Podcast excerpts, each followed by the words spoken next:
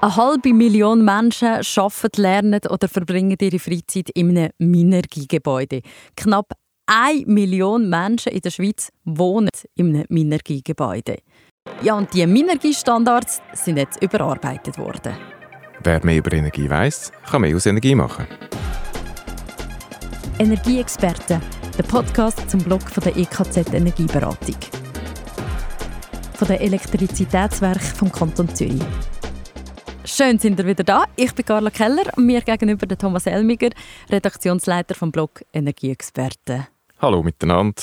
Auch wir von der EKZ Energieberatung freuen uns über immer mehr Hörerinnen und Hörer, die diesem Podcast zulassen. du bist schon richtig heimisch auch in diesem Studio. Ja, fühle mich da ganz wohl. Ja, schön. Der Blogartikel, den wir heute besprechen, heisst «Minergie setzt strengere Standards». Das Label Minergie gibt es jetzt seit 25 Jahren, sind 1998. Darum haben sie die Standards überarbeitet und strenger gemacht. Thomas Dümit Joker von eurem Team hat die wichtigsten Punkte herausgenommen, was da angepasst worden ist. Es geht auch um Klimaerwärmung. Ja, speziell geht es um den Schutz vor Sommerhitze. Gebäude, die heute neu gebaut werden, sollten etwa 50 Jahre haben bis zur ersten Renovation. Das grösste Problem während dieser Zeit werden nicht Temperaturrekord sein, sondern Hitzeperioden mit Tropennächten. Die werden häufiger und länger. Weil in einer Tropennacht das Thermometer nie unter 20 Grad sinkt, verhindert das das Auskühlen des Gebäudes über die Fensterlüftung. Bis jetzt hat man Daten aus der Vergangenheit genommen, um die Wahrscheinlichkeit für so Hitzewellen abzuschätzen. Und das hat aber in neun von zehn Jahren, wo gerade zurückliegen, nicht funktioniert. Und nach dem Modell hat man eigentlich weniger lange Hitzephasen erwartet. Darum nimmt Minergie neue Klimadaten für die Zukunft die sind vom Bundesamt für Meteorologie und Klimatologie auch in mehreren Szenarien berechnet worden.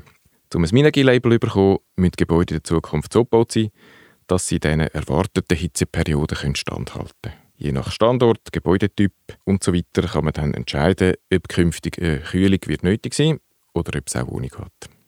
Baumaterialien sind eben auch so ein Punkt. Äh, das ist ja erst mit dem Jahresthema geworden. Im Artikel steht Holz, Lehm oder Zellulose sind am sinnvollsten. Die verbrauchen nicht so viel CO2 und wachsen natürlich nach. So Holzhäuser, Lehmhäuser tönt äh, ziemlich nach so Back to the Roots. Ja klar, in früheren Zeiten hat man auch mit Naturmaterialien gebaut, bevor es dann technische neue Möglichkeiten gegeben hat. Stahl, Beton und Kunststoff haben aber als billige und leistungsfähige technische Alternativen dann die Vorherrschaft übernommen. Jetzt die modernen Häuser setzt man Beton eher sparsam ein und in Kombination mit anderen Materialien. Das ist dann schon Hightech. Neue Elemente aus Holz und Lehm werden digital konstruiert und simuliert und aufwendig getestet, um sicher zu sein, dass die bezüglich Brandschutz und Belastbarkeit auch alles äh, Geforderte einhalten. Es ist möglich, so Bauelemente in hochpräzisen Verfahren herzustellen und vorfabrizieren, was dann auch die Bauzeit verkürzen kann. Das ist sehr erwünscht, weil die Materialien für sich vielleicht eher ein bisschen teurer sind. Holzelement und Lehm sorgen außerdem auch noch für ein sehr angenehmes Raumklima. Unter dem Stichwort Architektur haben wir im Blog auch schon mehrere Gebäude von dieser Art vorgestellt. Wir können den Link in die Show Notes tun. Du hast Beton erwähnt. Wie viel Beton brauchen wir in der Schweiz? Ja, wenn man da den Materialverbrauch anschaut, ist das erschreckend viel. Insgesamt hat man ausgerechnet, dass die Schweiz 87 Millionen Tonnen Material braucht und fast die Hälfte davon ist Beton, also etwa 40 Millionen Tonnen. Das sind 485 Kilo pro Person und wenn man das mit anderen Nationen weltweit vergleicht, das ist etwa doppelt so viel wie der Rest der Welt verboten. Ich habe auf Swiss Info einen interessanten Artikel gefunden, wo man anlesen kann, dass die Schweiz regelmäßig in der Top 5 der Betonverbraucher ist, also im Ländervergleich. Also da gibt es nur ganz wenige Länder, die noch mehr brauchen als wir. Die Produktion von Beton oder Zement, wo ein wichtiger Bestandteil drin ist, ist sehr, sehr energieintensiv und erzeugt einen enormen CO2-Ausstoß grösste Verursacher von Treibhausgas sagt man immer, das ist China und die USA, aber dann kommt eigentlich gerade der Zement.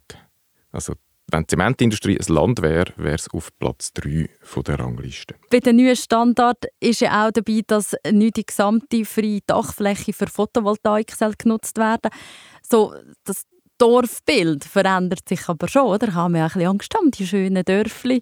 Ähm, wie ist es denn mit Heimatschutz? Ja, am Heimatschutz kann Minergie natürlich nichts vorschreiben. Es gibt aber immer besser angepasste Solarziegel, wo man von herkömmlichen oder historischen Ziegeln praktisch nicht mehr unterscheiden kann. Also in Farbe und Form sind die sehr ähnlich heute erhältlich. Das eröffnet Chancen, um auch auf historisch geschützte Gebäude Solaranlagen zu erstellen, ohne dass es auffällt. Manchmal ist es aber trotzdem nicht sinnvoll, wenn irgend in einem Dorfzentrum eine kleine Dachfläche im Schatten von grossen, neueren Gebäuden ist, dann lohnt sich der Aufwand schlicht nicht. Ich kann mir aber gut vorstellen, dass in solchen Fällen Minergie auch Ausnahmen erlebt. Auch an Fassaden wird man in Zukunft mehr Photovoltaik sehen.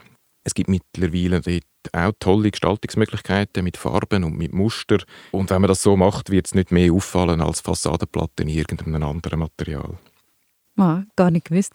Jetzt im Herbst werden ja die Gebäudelabel harmonisiert. Neu übernehmen alle Trägerorganisationen Berechnungsmethoden vom Gebäudeenergieausweis der Kanton.